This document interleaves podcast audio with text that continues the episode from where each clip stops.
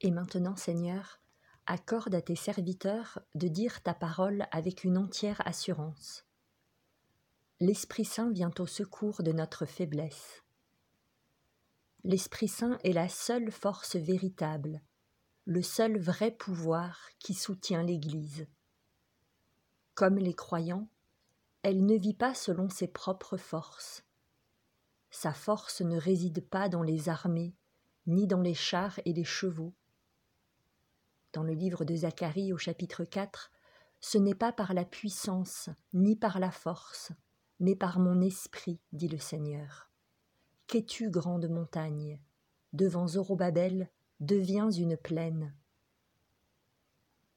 La force de l'Église ne réside pas non plus dans les raisonnements savants, tels que l'intelligence, la diplomatie, la philosophie, le droit canonique ou l'organisation.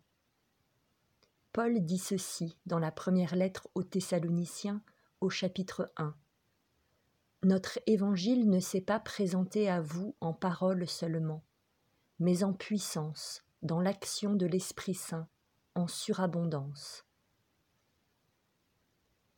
C'est par l'Esprit que l'Église, comme tout évangélisateur, a la puissance de convaincre et de convertir, de pénétrer le cœur d'une culture et d'en renverser les forteresses qui se dressent contre le Christ pour obtenir l'obéissance des païens en paroles et en œuvres.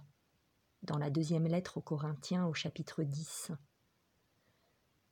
L'Esprit Saint est donc la source et le secret du courage et de l'audace du croyant.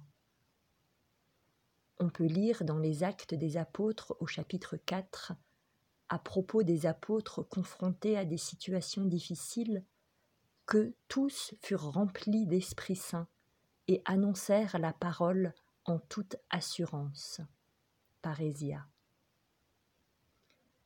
L'Esprit Saint est la force des prophètes, des apôtres et des martyrs. Moi, au contraire, je suis plein de force et du souffle du Seigneur de justice et de courage, s'exclame Michée au chapitre 3, verset 8.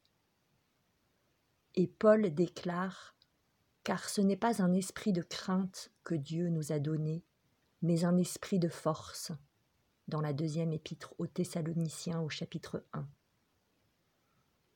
Lorsqu'il parle des chrétiens que l'on oblige à combattre les bêtes dans l'arène, Tertullien appelle Esprit Saint l'entraîneur des martyrs.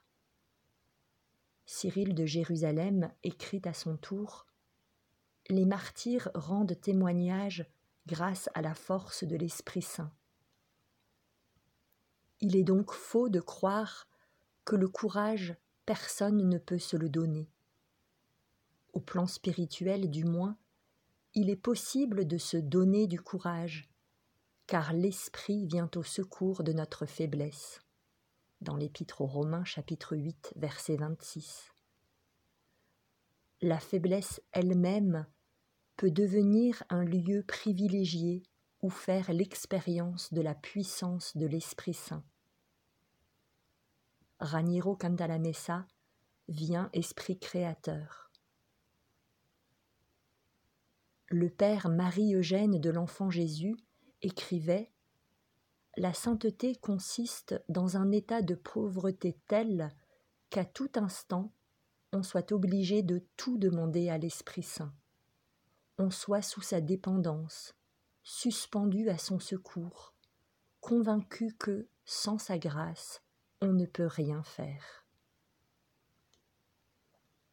Et moi, ai-je déjà fait l'expérience de cette pauvreté féconde dans la confiance dans le Saint-Esprit?